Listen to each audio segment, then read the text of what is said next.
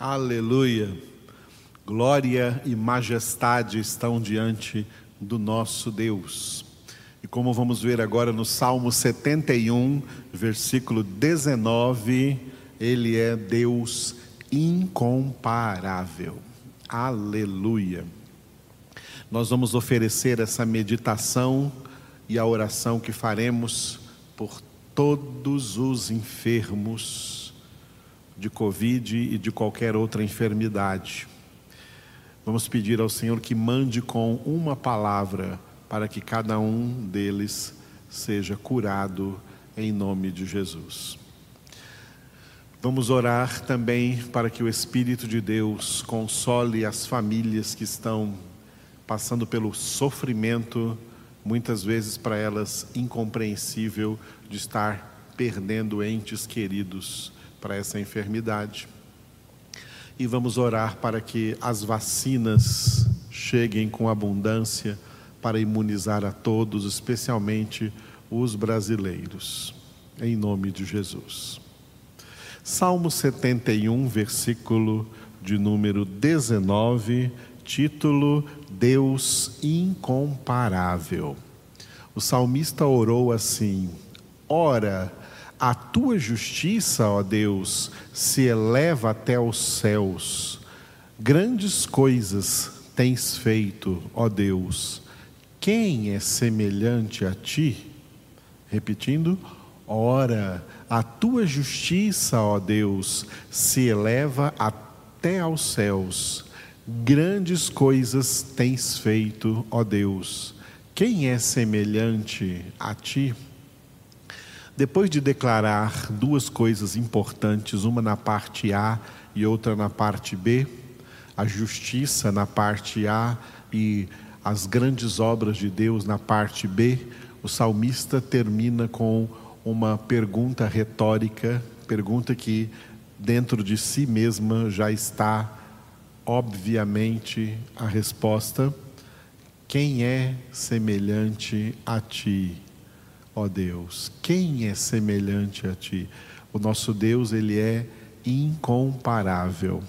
Ninguém se assemelha a Deus. Ele é um, ele é único. Nunca existiu outro, nunca existirá outro, e ninguém se assemelhará a Ele de forma alguma. Ele é o único Deus Altíssimo, Santo, Eterno, Todo-Poderoso, Soberano, maravilhoso, grandioso, incomparável. Não há nada que se compare a Deus, toda comparação vai ser muito abaixo da realidade de quem verdadeiramente é o nosso Deus. Vamos analisar parte por parte deste versículo, a parte A e a parte B, lembrando que o maior propósito do versículo é mostrar que Deus é incomparável na sua essência e também em tudo quanto ele faz.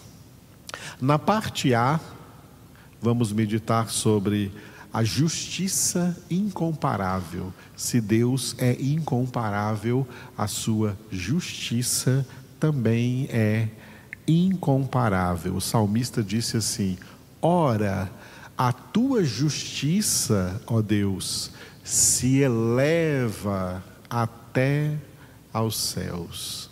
A tua justiça, ó Deus, se eleva até os céus. O que significa isso?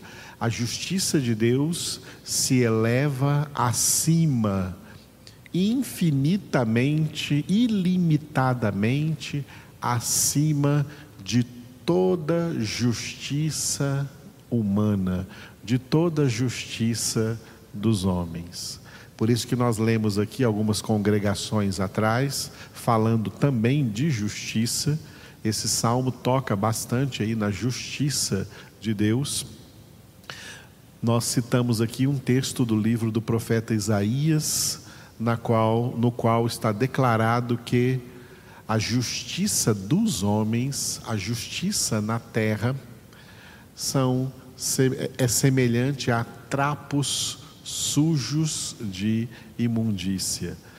A justiça humana não chega nem aos pés da justiça de Deus. A justiça dos juízes da terra, embora os três poderes sejam instituídos por Deus, poder executivo, legislativo e judiciário são poderes estabelecidos por Deus. Referindo-se ao poder judiciário, Deus chama os juízes da terra e diz para eles aí dentro do livro dos Salmos, em um desses salmos, Deus diz aos juízes da terra: Ó juízes da terra, verdadeiramente fazeis justiça? A justiça dos homens, ela é falha. É uma justiça muitas vezes comprada, é uma justiça conveniente, é uma balança injusta e é representada pela estátua de uma mulher segurando essa balança. A justiça é uma mulher vendada, com uma venda nos olhos, segurando uma balança. É uma justiça cega que não enxerga a verdade. Assim não é a justiça de Deus.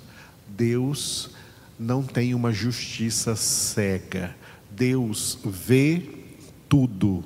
Deus é justo juiz, juiz que não precisa de nenhum testemunho, de nenhuma testemunha, porque Ele mesmo é testemunha de tudo. Ele vê tudo, ele ouve tudo, ele sabe tudo, ele sonda a todos. Ninguém pode dar nenhuma desculpa diante de Deus.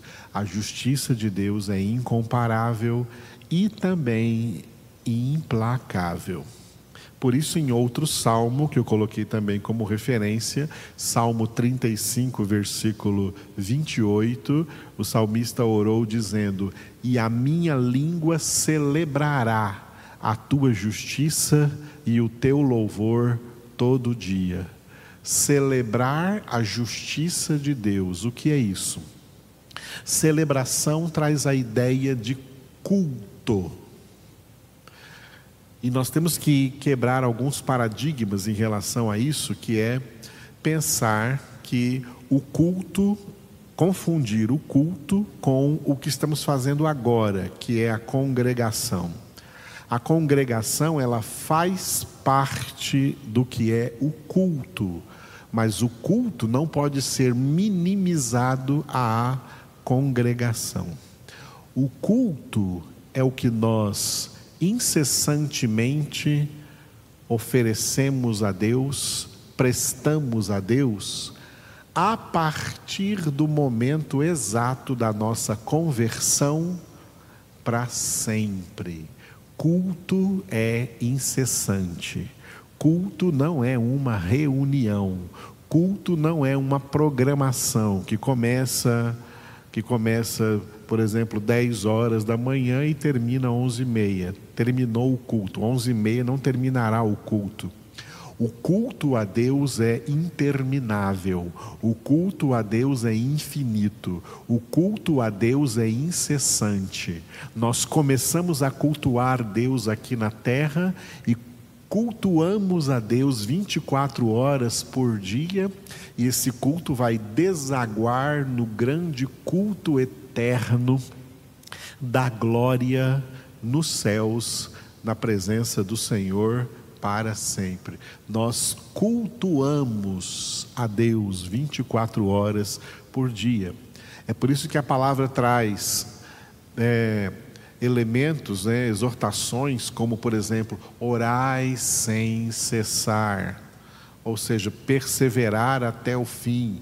Nós estamos em culto. Nós que somos de Deus, vivemos cultuando a Deus o tempo todo. E entre os nossos atos de culto, existem as nossas congregações. Elas fazem parte dos nossos atos de culto, mas elas sozinhas não são o culto. Elas fazem parte de todo o nosso culto a Deus. Que nós realizamos o que? Como diz aqui no Salmo 35, 28, todo dia. Todo dia a minha língua celebrará, cultuará a tua justiça. A justiça de Deus, como nós também já temos ensinado aqui, é uma das definições da sua santidade, o atributo da santidade de Deus. A justiça de Deus é a santidade de Deus. Deus é santo porque Deus é justo. Deus é justo porque Deus é santo. Justiça é santidade. Quando Jesus exortou buscar em primeiro lugar o reino de Deus e a sua justiça, buscar a justiça é a busca da nossa vida. Nós buscamos a santidade de Deus. O nosso alvo, a nossa meta, a carreira que nos está proposta é a carreira atrás de alcançar essa meta, esse alvo, a nossa santidade. O meio para alcançarmos isso é a santificação. A santificação é o nosso culto diário. Nós cultuamos a Deus santificando-nos a cada dia. O meio de alcançarmos a santidade é a santificação, sem a qual ninguém verá o Senhor, como está escrito em Hebreus, capítulo 12, versículo 14. Por isso que o salmista diz: A minha língua celebrará a tua justiça e o teu louvor todo dia. Celebrar a justiça de Deus é celebrar a santidade de Deus, lembrando que a santidade de Deus é um atributo comunicável de Deus. Não é um atributo incomunicável de Deus. Se fosse um atributo incomunicável de Deus, ninguém poderia ser santo, só Deus. Mas a santidade de Deus é um atributo, uma qualidade de Deus que ele quer comunicar a nós. E este é um dos maiores propósitos da obra da salvação, a comunicação da santidade de Deus. Ou seja, Deus nos salvou para que sejamos santos. Por isso, Paulo escreveu em Efésios 1,4 que Deus nos escolheu em Cristo antes da fundação do mundo para sermos santos e irrepreensíveis diante dele em amor. Então, por meio da santificação, Deus quer que nós nos tornemos santos, que nós nos tornemos justos. A justiça de Deus, portanto, é um atributo comunicável, por meio do qual nós, filhos de Deus, nos tornamos justos. Não conforme a justiça dos homens, não conforme a justiça do mundo, mas conforme a justiça de Deus. Para estudar a justiça do mundo, existe nas faculdades, nas universidades do mundo, os cursos de direito, né? Cursos de direito frequentados aí por pessoas que vão ser advogados, por exemplo, e também juízes ou qualquer um que trabalhe aí nessa né, nessa, nesse âmbito do poder judiciário aí do mundo. Eles têm muitas coisas para estudar, muitas leis para estudar. A justiça de Deus tem apenas uma biblioteca de 66 livros, onde estão estabelecidos todos os seus justos decretos, todas as suas justas leis, todos os seus justos mandamentos. A justiça de Deus está expressa aqui, em toda a palavra de Deus, e por isso, quando o salmista diz: A minha língua celebrará a tua justiça, é porque este culto a Deus, algo que tem tudo a ver e centraliza esse culto a Deus, é a meditação diária na palavra de Deus. Como está escrito no Salmo número 1, versículo 2: O homem que tem o seu prazer na lei do Senhor e nela medita de dia e de noite, porque ela traz para nós a justiça de Deus, a santidade de Deus, justiça incomparável. Na parte B do versículo 19 do Salmo 71, nós demos o título Obras Incomparáveis. Esse Deus incomparável, que tem uma justiça incomparável, ele realiza também obras incomparáveis que ninguém mais pode realizar. Por isso o salmista orou assim: Grandes coisas tens feito, ó Deus. Quem é semelhante a ti? Grandes coisas tens feito, ó Deus. Quem é semelhante a ti? Grandes obras de Deus. As obras de Deus são incomparáveis. As obras de Deus são também incontáveis, são muitas as obras de Deus. Deus está todo o tempo trabalhando, realizando as suas obras. Por isso Jesus disse: Meu Pai trabalha até agora e eu trabalho também. E claro, podemos acrescentar: o Espírito Santo trabalha também. O nosso Deus é um Deus que realiza grandes obras. De todas as incontáveis obras de Deus, nós podemos enumerar duas obras principais e entendermos que todas as demais obras de Deus acontecem em relação a essas duas obras principais: a criação e a salvação. Essas são as duas maiores obras de Deus, as duas maiores ou as grandes coisas que Deus tem feito. A obra da criação, mediante a qual tudo foi feito por Ele e sem Ele nada do que foi feito se fez. Ele é o dono de toda a criação. Salmo 24, 1. Do Senhor é a terra e tudo que nela contém, o mundo inteiro e todos os que nele habitam, Ele é o Criador.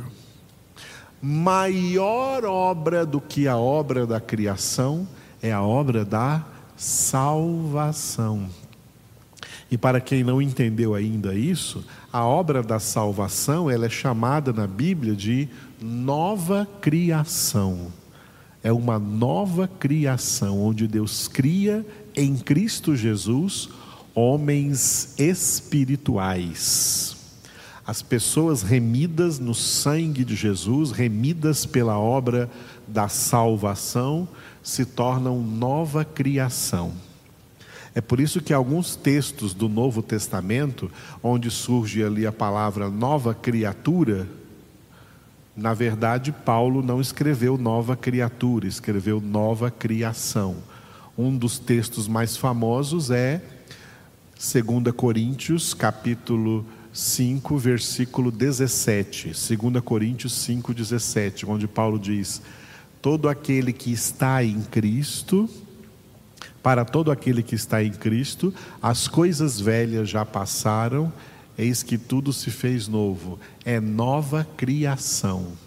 Todo aquele que está em Cristo não é nova criatura, é nova criação é. As coisas velhas já passaram, eis que tudo se fez novo. Essa criação que Deus também melhor, que o apóstolo Paulo também escreveu acerca das obras que Deus preparou para que andássemos nela, em Efésios 2:10. Efésios 2:10, né? Somos obra sua, criados em Cristo Jesus para boas obras que Deus de antemão preparou para que andássemos nelas. Criados em Cristo Jesus, isso se refere à salvação.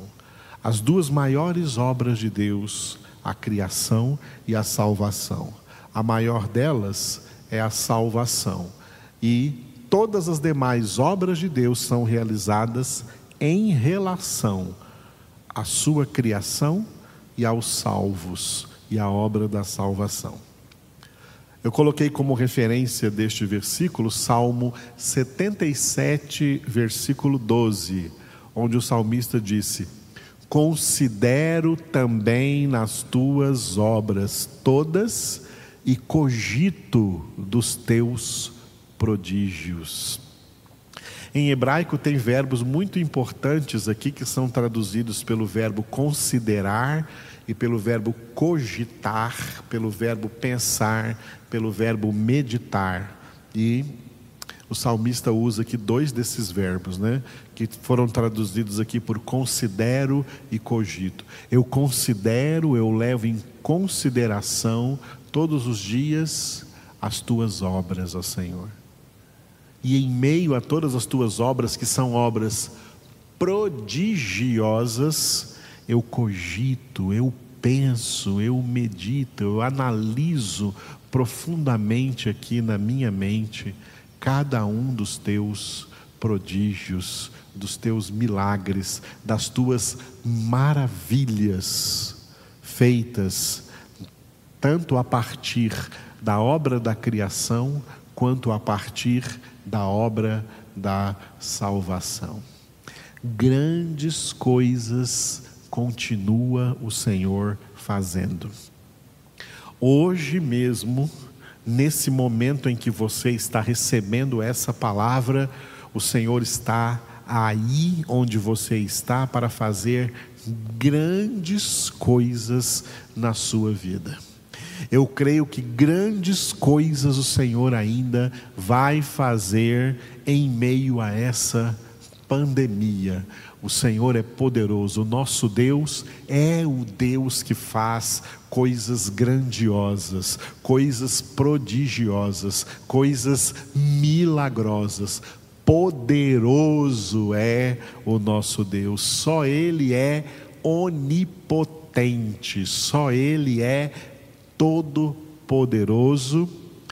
E como está escrito em Efésios 3:20, eu gosto muito desse texto aquele que é poderoso para fazer infinitamente mais do que tudo que pedimos ou pensamos, conforme o seu poder que opera em nós e também através de nós. Esse poder está em ação agora. Então vamos elevar a nossa voz em oração. Onde você estiver agora, Ore comigo. Senhor Deus Todo-Poderoso, nós estendemos as nossas mãos agora, Senhor, como que em direção a todas as pessoas que estão enfermas de Covid ou qualquer outra enfermidade, sabendo que Tu és poderoso para realizar curas, sinais, milagres, prodígios, maravilhas. Tu és Deus onipotente, tu és Deus incomparável, a tua justiça é incomparável e as tuas obras são incomparáveis. Sabendo disso, crendo nisso e confiando no Senhor, entregamos em tuas mãos estes enfermos e clamamos que eles sejam curados. Manda, Senhor, cura em massa sobre todos esses doentes. Traz também, Senhor, agora consolações àqueles que têm perdido entes queridos nesta enfermidade. E oramos, Senhor, para que as vacinas venham com maior celeridade e abundância, para que toda a população seja imunizada. Oramos em prol de todas as famílias. E eu oro de maneira particular em prol de cada uma, Senhor Jesus, das tuas ovelhas, e especialmente daquelas ovelhas que tu me confiaste no ministério pastoral que tu entregaste em minhas mãos, para que eu as direcione às verdes pastagens da tua palavra, para que eu leve-as ao alimento da palavra do Senhor, para que elas sejam nutridas, fortalecidas, alimentadas na graça, no amor, no poder do Senhor. Te louvamos porque tu és o nosso pastor e por esta razão nós não sentiremos falta de coisa alguma. Muito obrigado, Senhor.